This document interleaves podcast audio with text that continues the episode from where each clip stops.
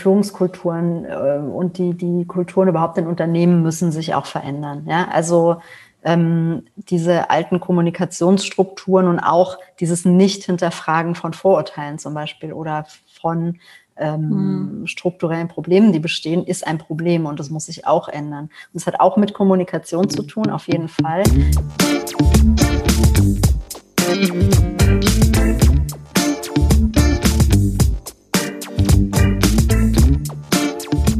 Wir wollen in einer Welt leben, in der Vielfalt herrscht und sehen im digitalen Wandel die Chance, diese Vision zu verwirklichen. Du willst das auch? Dann bist du hier genau richtig. Und damit ein herzliches Willkommen beim DMW Podcast, einem Format der Digital Media Women. Heute sitzen wir hier mit Maren zum Interview zusammen. Maren Helche ist Programmiererin bei der Klimaschutzstiftung My Climate und im Deutschen Frauenrat Sonderbeauftragte des Vorstands für das Thema Digitalisierung. Maren engagiert sich ehrenamtlich für uns, für die DMW und äh, setzt sich als Mitgründerin von speakerinnen.org für mehr Geschlechtergerechtigkeit in Technik, Politik, Wirtschaft und Gesellschaft ein. Und Maren, äh, ich bin ganz froh, dass wir heute das Interview führen mit quasi einem solchen Urgestein, fast Mitbegründerin der DMNW. ich freue mich, dass du da bist. Super, vielen, vielen Dank. Schön, dass ich da sein darf. Maren, ich habe es gerade schon gesagt, äh, du bist Sonderbeauftragte beim Deutschen Frauenrat. Und jetzt die, äh, ja, für mich offensichtlichste Frage zuerst. Wer ist das denn und was machen die da? Der Deutsche Frauenrat ist ähm, der Dachverband von äh, ca. 60 deutschen Frauenorganisationen und ist damit auch, sag ich mal, Sprachrohr für diese Organisationen auf dem politischen Parkett zu ganz unterschiedlichen Themen. Digitalisierung ist eins solcher Themen, aber ähm, Vereinbarkeit äh, von Familie und Beruf ist ein anderes. Und es gibt noch viele, viele andere Themen. Lohnt sich auf jeden Fall mal auf die Website zu gucken, frauenrat.de.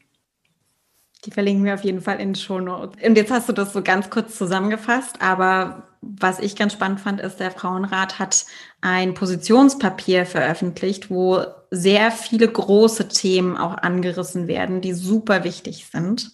Und äh, vielleicht kannst du uns da mal einen kurzen Einblick geben, worum es denn in diesem Positionspapier geht.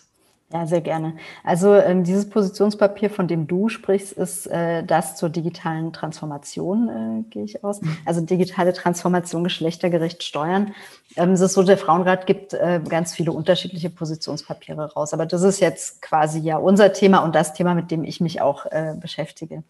Dieses Positionspapier ist über zwei Jahre bearbeitet worden oder erarbeitet worden von unterschiedlichen Frauen aus eben ganz unterschiedlichen Mitgliedsverbänden und ähm, da geht es darum, Dinge aus dem Kontext digitale Transformation aufzuarbeiten, die einen Geschlechteraspekt haben, die uns in den nächsten Jahren begleiten werden, Chancen und Risiken. Und ähm, gleichzeitig stehen da Forderungen drin, die wir als Frauenrat an die Politik richten. Und du als Sonderbeauftragte, du hast gerade schon gesagt, du beschäftigst dich primär mit diesem ähm, Positionspapier.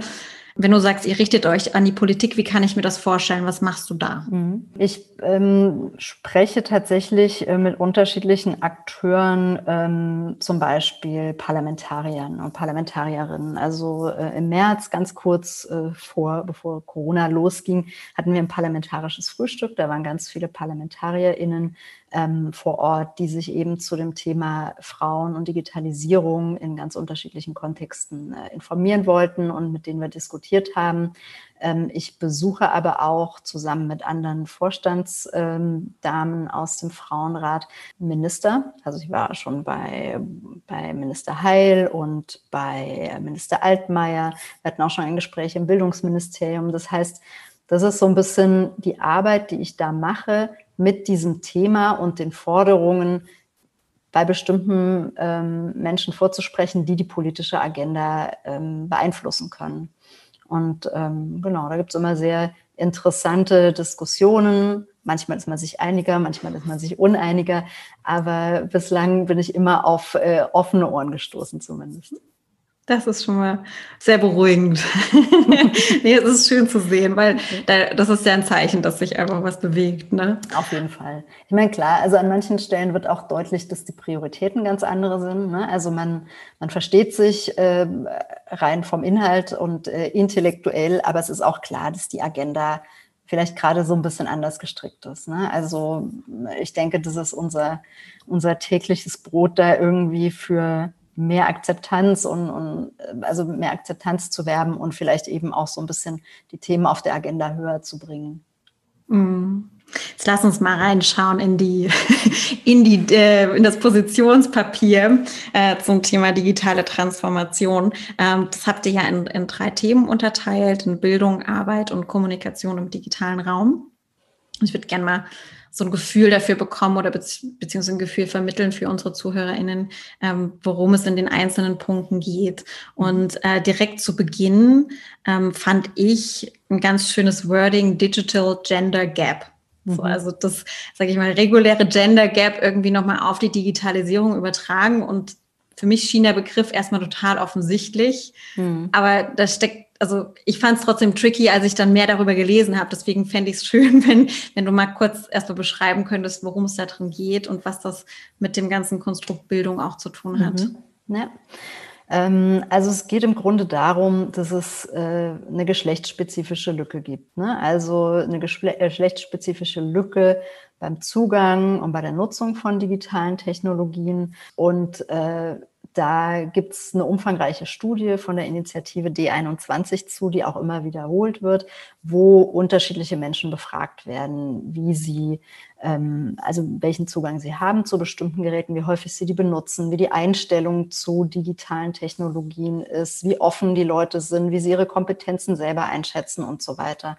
Und ähm, auf diesen Studien beruht dann sozusagen die Erkenntnis, dass äh, Frauen da deutlich schlechter gestellt sind im Moment als Männer. Und ähm, ja, das ist ein bisschen äh, traurig, vor allen Dingen vor dem Hintergrund, dass äh, die digitale Transformation uns eben alle betrifft, ja, also alle Geschlechter und dass Frauen demnach auch etwas schlechtere Voraussetzungen haben, um in dieser Veränderung möglichst die Chancen zu nutzen und möglichst den Risiken aus dem Weg zu gehen.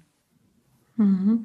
Und kannst du das an irgendwas festmachen, warum Frauen einen geringeren oder schlechteren Zugang zur digitalen Bildung haben?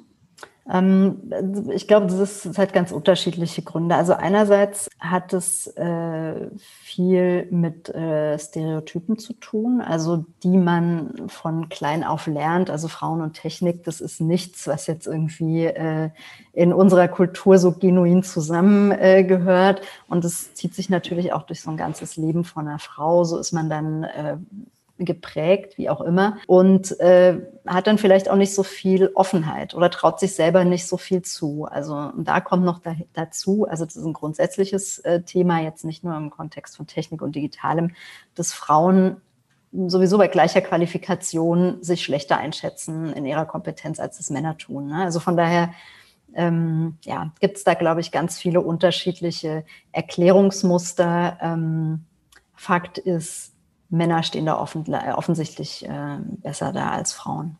Mhm. Und was rät jetzt der Deutsche Frauenrat ähm, konkret? Vielleicht hast du mal ein, zwei Beispiele, ja. äh, wie ich mir das vorstellen kann. Also klar, ne, auf meiner Ebene kann ich jetzt dafür sorgen, dass jede Frau, die ich kennenlerne, dass ich die natürlich auch fördere, wenn ich merke, da ist irgendwie ein technisches Gap. Ne? Mhm. Aber wie kann man denn dann großflächiger da auch rangehen? Ja. Ähm das muss am besten ganz früh anfangen. Also, dass das in, in, in im Kindergarten oder auch in der Schule ähm, solche Stereotype gar nicht erst verfestigt werden. Ja? Also Mädchen sind nicht schlechter in Technik als Jungs, aber irgendwann kommt der Punkt, wo sie selber denken, äh, sie seien es, ja, oder wo sie in einem bestimmten Bereich nicht mehr gefördert werden. Das muss aufhören. Äh, das hilft uns natürlich dann erst so in, in 10 oder 20 Jahren. Aber ähm, das gilt natürlich auch für ähm, Bildung, sag ich mal, Learning on the Job. Also wir müssen uns natürlich lebenslang irgendwie weiterbilden und ähm, dafür in der Arbeit und auch im Privatleben äh, uns gegenseitig unterstützen. Und es gibt auch viele Möglichkeiten, wie da strukturiert unterstützt werden kann. Also es gibt auch ganz tolle Initiativen. Also das ist jetzt äh, nichts, was der Frauenrat empfiehlt, aber da bin ich unter anderem auch vom äh, Frauenrat mit im Beirat, also über den Frauenrat sozusagen institutionalisiert im Beirat der Stiftung Digitale Chancen. Und da gibt es beispielsweise super coole Programme für Kinder und Jugendliche mit dem Zugang zu Technik, aber auch für Seniorinnen und Senioren. Und das ist ja auch spannend, ne? weil das sind natürlich Menschen, also gerade ältere Menschen, die überhaupt nicht mehr im, im Erwerbsleben sind, die man über die Arbeit jetzt nicht weiterbilden kann, aber die trotzdem natürlich in dieser Digital Digitalisierung und digitalen Transformation mitgenommen werden müssen. Ja, das finde ich, finde ich ein sehr, sehr wichtiges Thema, was du da ansprichst. Ne? Also aus dem Privaten, meine Oma nutzt WhatsApp, weil sie zu uns Kontakt haben ja. möchte. genau, ich glaube auch, tatsächlich ist es ähm, so, ein, so ein Trigger dann auch für Ältere, die dann mit ihren Enkelkindern oder so mal skypen müssen. Ich glaube, Corona, also bei allem, äh, bei allen Nachteilen, die das für uns mit sich bringt, es gibt schon einen Digitalisierungsschub, weil viele Leute, die eben vorher vielleicht Zugangsbarrieren hatten, jetzt noch mehr gezwungen sind, diese Technologien einfach mal auszuprobieren, ähm, weil sie sonst gar keinen Kontakt haben ne, zu ihrer Familie oder zu ihren Freunden. Ja. Ähm, du hast gerade schon angesprochen, Corona hat natürlich viel verändert, unter anderem natürlich Homeoffice. Ja, ich glaube, das ist äh, so, weiß ich nicht, ob das das Unwort des Jahres wird. Aber in der, in dem Positionspapier äh, zur digitalen Transformation gibt es auch den Punkt ähm, Arbeit.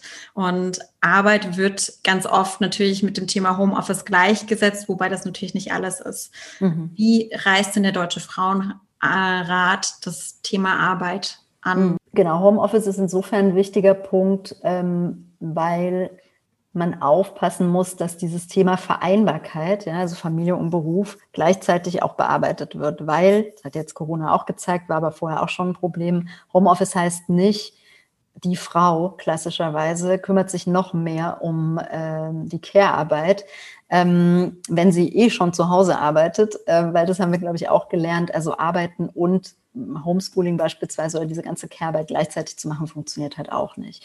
Ähm, gleichzeitig ist im Homeoffice auch wichtig, dass alle gleichermaßen Zugang dazu haben. In vielen Firmen ist es immer noch so, dass ähm, nur Menschen in höheren Positionen, die dann tendenziell eher Männer sind, die technische Ausstattung haben, überhaupt im Homeoffice zu arbeiten. Außerdem muss man natürlich aufpassen, dass man diese Entgrenzung nicht so sehr vorantreibt und so weiter. Das ist tatsächlich auch eine Forderung vom Frauenrat, dass, dass da gesetzliche Regelungen geschaffen werden. Und im Moment ist ja tatsächlich da, sieht es auch so aus, als wäre das auf einem guten Weg.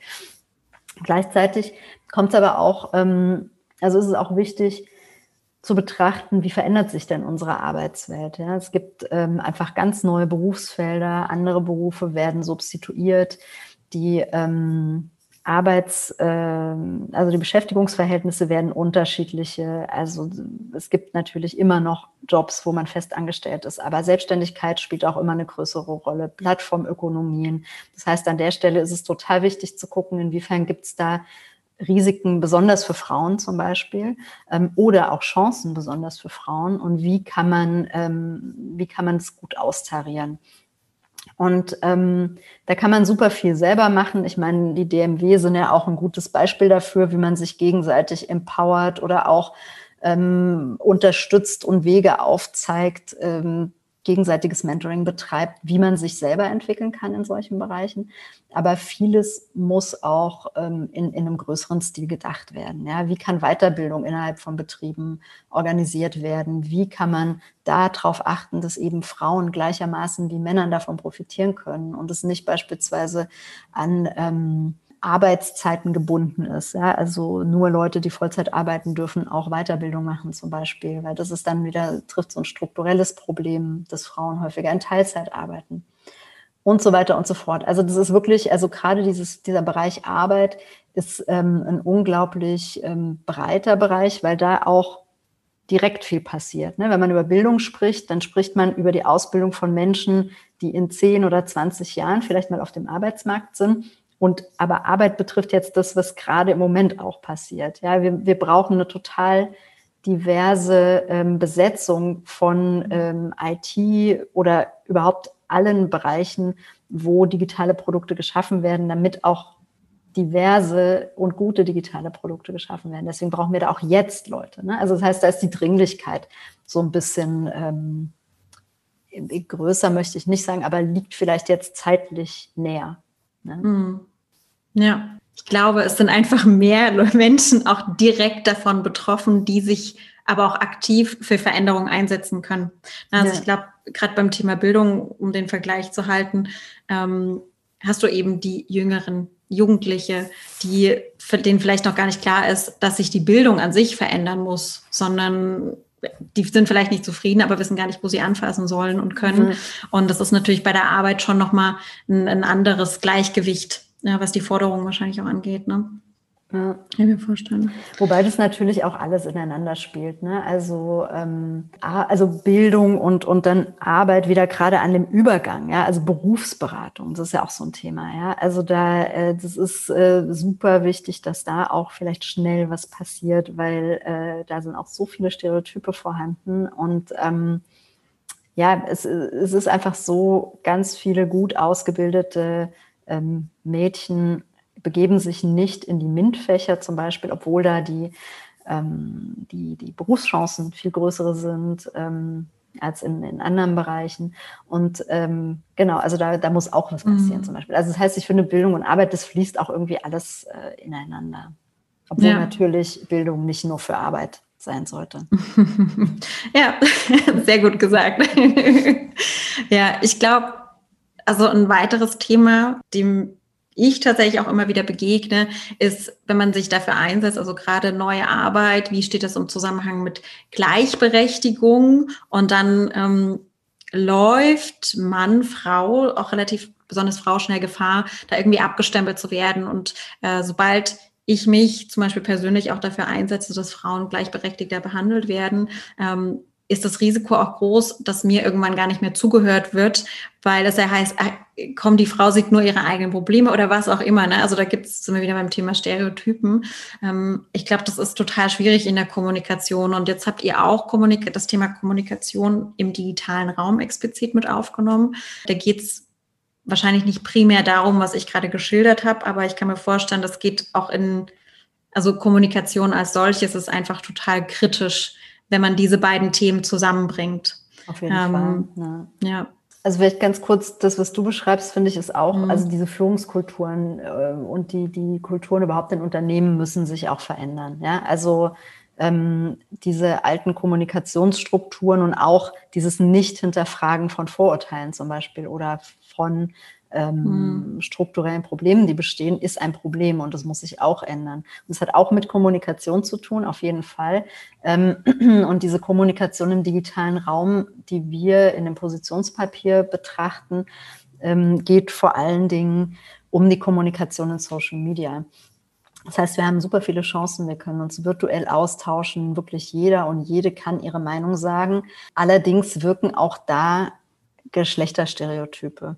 Algorithmen in bestimmten Kontexten, also auf irgendwelchen Plattformen, funktionieren auch so, dass äh, bestimmte Stereotype und Diskriminierungen gefördert werden. Ja, also wenn man sich anguckt, da gibt es auch Studien zu, wie junge Frauen zum Beispiel in Social Media sichtbar sind. Die sind sehr sichtbar, aber dann in diesen typischen ich sage jetzt mal in Anführungszeichen, weiblichen Themen mit äh, Gesundheit und Aussehen und Schminken und so weiter. Ähm, aber jetzt nicht mit eher männlich besetzten Themen. Und das sind natürlich auch diese Algorithmen, die das ähm, mhm. befördern. Und da fordern wir beispielsweise vom Deutschen Frauenrat, dass diese Algorithmen nachprüfbar sein müssen und idealerweise diese Diskriminierungsformen nicht reproduzieren. Mhm. Ähm, außerdem ist es natürlich so, dass ähm, Frauen im Netz häufiger angegriffen werden. Also das heißt, wenn es äh, sichtbar ist, dass es beispielsweise sich um eine Fraueninitiative handelt oder dass eine Frau irgendwas kommuniziert, sind diese Frauen ähm, häufiger hm, Zielscheibe von Hass und auch Gewalt im, im Netz. Viele PolitikerInnen oder JournalistInnen ähm, schreiben ja da auch offen drüber oder sprechen da offen drüber. Mhm. Und das sind natürlich Mechanismen, die dazu führen, Frauen auch mehr und mehr mundtot zu machen. Ne? Und das muss sich auch ändern. Auch Formen von, äh, sag ich mal, partnerschaftlicher Gewalt können sich ja in den digitalen Raum ausdehnen, ne? also was, was Überwachung angeht und so weiter. Und das sind natürlich Dinge, äh, die man äh, ändern muss. Also es gibt ja schon viele Strukturen, die Frauen unterstützen und es gibt auch Gesetze gegen ja, Rufschädigung und so weiter. Die werden aber in Teilen nicht äh, so konsequent auf den digitalen Raum angewendet. Und das, äh, da muss einfach noch einiges passieren. Ja. Es ist, äh, glaube ich, ein extrem schwieriges Thema, ne? weil gerade das Thema Algorithmen, wie, wie kommt man denn dazu, dass die Algorithmen sich verändern? Also ich meine, es ist ja der Mensch, der den Algorithmus erstmal programmiert. Und ja da die, das System quasi kreiert. Ne? Und wenn man sich dann anguckt, dann wieder die, die Verteilung, da bist du beim Thema Bildung automatisch. Ähm, wie viele Mädchen entscheiden sich für die MINT-Fächer? Wer geht dann tatsächlich in so einen Beruf, der tendenziell eher Algorithmen programmiert? Da ist es eben von Männern dominiert. Wer gibt ja. Anforderungen rein? Ne? Also da gibt es ein ganz gutes Buch dazu, äh, Unsichtbare Frauen, ne? was ja, das Thema sehr, super. sehr stark beleuchtet. Ja. Das ist ein Buch, das kann man auf jeden Fall äh, verlinken, weil das, das muss man gelesen haben. Ne? So auch mit ja. äh, diesen, ähm, mit diesem Gap von, von, von Informationen über unterschiedliche Geschlechterverhältnisse in eigentlich allen Bereichen. Ja, Algorithmen mhm. ist halt nur einer. Ähm, in Sachen Algorithmen ist super spannend, ist ja Anfang November ähm, der Bericht der Enquete-Kommission Künstliche Intelligenz veröffentlicht worden. Dieser Bericht ist 800 Seiten lang.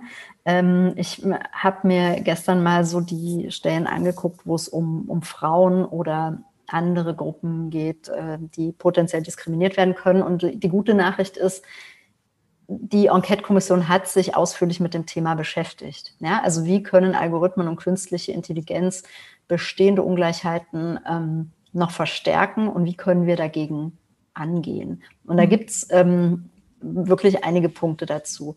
Natürlich, wie das immer so ist, bleibt es noch recht schwammig, wie das dann hinterher umgesetzt wird, also konkret, also es stehen da auch Ideen drin, ähm, und wie das durchgesetzt wird. Weil, wie du schon gesagt hast, die Menschen, die künstliche Intelligenz und damit auch Algorithmen äh, programmieren, sind im Wesentlichen junge weiße Männer. Und das heißt, viele Perspektiven fließen da nicht ein. Gleichzeitig sind die Daten, die benutzt werden, um diese KIs zu trainieren, ja oft Daten, die aus unserer realen Welt irgendwie entspringen. Ja, und damit auch, also damit lernen die Systeme und lernen eben auch die Ungleichheiten, die es schon gibt. Diese KI ist im Zweifel nicht unfairer als wir selber, aber es ist dann halt eingebacken in, in einen Algorithmus, der am Ende auch noch eine Blackbox ist, wo nämlich meistens auch die Programmierer hinterher nicht mehr verstehen, was da eigentlich genau passiert. Und ähm, da gibt es tatsächlich einige Möglichkeiten. Das ist aber auch aufwendig, das aufzubrechen, ähm, das Ganze transparenter zu machen. Und da muss auch jetzt im Zuge, wo quasi KI immer stärker gefördert wird, sehr viel passieren. Mhm. Ja, finde ich cool, dass du das gerade nochmal so angeschnitten hast, weil das ist wirklich, also allein das Thema KI, du hast auch gerade das Wort Blackbox verwendet. Mhm. Es ist wirklich einfach eine Blackbox und wenn man es nicht selber programmieren kann, also ich kann es nicht, ich habe ein Verständnis dafür, aber ja. ich kann nicht selber programmieren und deswegen ist es immer toll zu sehen, was dabei rauskommt. Aber wenn dann ein Programmierer oder eine Programmiererin teilweise selber nicht mehr das nachvollziehen kann. Ich meine, es ist eine Intelligenz, die geschaffen wird, die ja. entwickelt sich weiter. Ne? Genau. Und das ist dann natürlich, um auf Kommunikation zurückzukommen, echt fatal, ne? wenn du dann irgendwo angegriffen wirst im Netz und du das eigentlich gar nicht mehr greifen kannst, wo kommt es gerade her. Ja. Ähm, das ist sehr kritisch. Ja, total. Hm, deswegen Thema Stereotypen hast du sehr oft gerade angesprochen. ist, ja, am Ende finde ich, läuft vieles halt auf die persönliche Entwicklung und das Interesse von, von jedem und jeder Einzelnen auch darauf hinaus, ähm, was, zu, was verändern zu wollen. Ne? Ja, genau, aber dann auch die Akzeptanz, da wirken zu dürfen. Ne? Also mhm. es ist ja leider nicht damit getan, dass man selber Interesse dafür aufbringt und sich in dem Bereich engagiert zum Beispiel, sondern man muss ja auch von den, also in diese Bereiche reingelassen werden. Und da gibt es ja auch einige Beispiele von Frauen, die den Weg in Tech gegangen sind, ja, die auch meinetwegen äh, Informatik studiert haben, die dann wieder gehen, die einfach nach ein paar Jahren wieder gehen. Ähm, oder die totale Schwierigkeiten haben, trotz mehrfacher Qualifikation einen, einen Job zu finden. Ne? Mhm. Und da stößt man dann auch wieder auf Vorurteile, ähm, die einem dann die Wege auch versperren. Also leider ist es nicht nur damit getan, den richtigen Weg einzuschlagen, sondern man muss schon auch diese Kulturen verändern oder an die richtigen Leute geraten. Ja, also das muss man ja auch sagen. Ich habe in meinem Werdegang super viel Glück gehabt, einfach in, in dieser Bubble, wo ich beispielsweise Programmieren gelernt habe und auch in dem Unternehmen oder in der Organisation, wo ich jetzt bin, einfach auf Menschen zu treffen, die nicht diesen Stereotypen unterlegen sind, ja? beziehungsweise die auch aktiv äh, sich dagegen stellen oder sich damit auseinandersetzen. Ich glaube, hm. das Problem bei diesen Stereotypen ist ja immer, wir lernen die ja alle und die helfen uns ja auch an bestimmten Stellen. Aber dann gibt es Punkte, wo man die hinterfragen muss und, und eben auch neu lernen. Ne? Hm. Ja zum Thema Lernen. naja, weitgreifend. Ja. Guter Übergang. genau. Ja, ich habe natürlich noch eine letzte Frage, weil ich meine, wir haben jetzt sehr, sehr über große Themen gesprochen. Ne? Ähm, Deutscher Frauenrat, das ist natürlich auf Bundesebene politisch spannend. Ähm, und jetzt, finde ich, hast du extrem viele Impulse gesetzt. Hm, was würdest du denn raten unseren ZuhörerInnen, äh, wie können wir jetzt dieses Gespräch nochmal mitnehmen in unseren Alltag, um tatsächlich nicht uns erschlagen zu lassen von dem großpolitischen Geschehen, was da passiert, mhm. sondern wirklich zu sagen, alles klar, das betrifft mich auch und ich kann jetzt trotzdem auch loslegen. Ja. Ähm, also ich gehe jetzt mal davon aus, die Person, von der wir sprechen, ist schon digital unterwegs. Ne? So. Was ich super cool fände, einfach, ähm, was du eben auch schon angesprochen hast, so ein bisschen Mentoring zu übernehmen. Ja? Wenn man irgendwie Menschen in seinem Umfeld sieht, ähm, die sich vielleicht nicht so gut auskennen oder Kinder, die ähm, in der Schule vielleicht nicht solche Dinge lernen, die wir vielleicht erwarten, die sie lernen würden, wie sie sich im Netz bewegen zum Beispiel, dass man da einfach Unterstützung bietet und auch ein Role Model ist. Ja, also auch ähm, meinetwegen seine Technikbegeisterung ein bisschen vor sich herträgt, um auch zu zeigen, ja, ich bin eine weiblich identifizierte Person zum Beispiel und ich finde Technik cool, weil Technik ist auch super cool. Wenn man in einem Arbeitsfeld ist, also wenn man arbeitet, dann kann man vielleicht eben dieses Arbeitsfeld mal betrachten und sich fragen, bin ich gut gerüstet? Ne? Also was passiert eigentlich mit meinem Arbeitsfeld in den nächsten Jahren oder wie wird Digitalisierung vielleicht mein Arbeitsfeld verändern oder nochmal anders?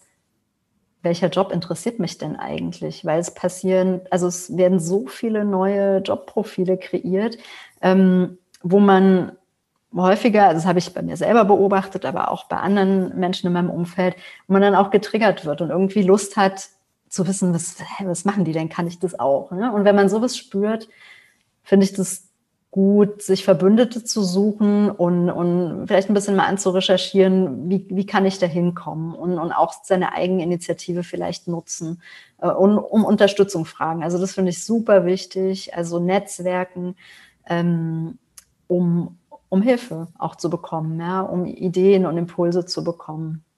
Da auch nicht schüchtern zu sein. Ne? Also das finde ja. ich. Oder selbst wenn man schüchtern ist, also das finde mhm. ich auch, ähm, also genau, gerade beim Netzwerken, ähm, ist es auch völlig okay, schüchtern zu sein, aber dann kann man sich vielleicht andere Wege suchen, um Leute anzusprechen. Ja? Also ich kriege beispielsweise häufiger mal Anfragen über LinkedIn von Menschen, die ich überhaupt nicht kenne, aber die sagen, ach, du hast doch das und das gemacht, finde ich super spannend, ich mache sowas ähnliches, können wir uns mal eine halbe Stunde zusammen telefonieren oder kann ich dich mal auf einen Kaffee einladen? Gut, es geht jetzt gerade nicht so gut, aber so grundsätzlich. Und ich finde, da muss man sich auch nicht scheuen, die Leute anzusprechen. Also weil beispielsweise ich bin jemand, mir haben so viele Leute geholfen, ja, auf diesem ganzen Weg, auch so bei meinem Quereinstieg in die Programmierung. Ich will auch gerne zurückgeben. Und das geht anderen auch so. Da bin ich mir sicher. Und äh, das Schlimmste, was passieren kann, ist, dass die Person sagt, nein, ich kann jetzt leider nicht. Ne? Mhm. Ne? Aber das heißt, wenn einem so die persönliche Ansprache so face-to-face -face vielleicht ein bisschen viel ist, dann, dann kann man das vielleicht auch auf dem schriftlichen Weg probieren.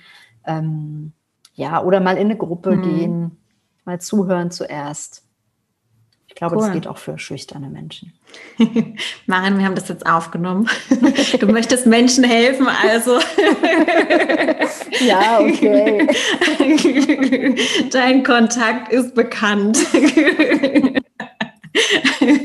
Nein, sehr coole Ansage. Mhm. Vielen Dank. Auf jeden Fall werden wir deine Kontaktdaten auch in die Show Notes setzen und vielleicht meldet sich ja der oder die ein oder andere.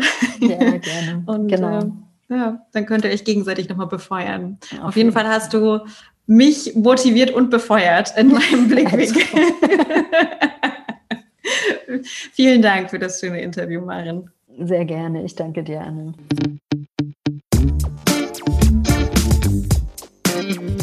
Und das war es auch schon wieder für heute. Aber wenn es dir gefallen hat, dann lass uns doch gern fünf Sterne da, einen Kommentar oder folge uns auf unseren sozialen Kanälen. Du hast vielleicht selbst eine spannende Geschichte aus der Welt der Digitalisierung zu erzählen?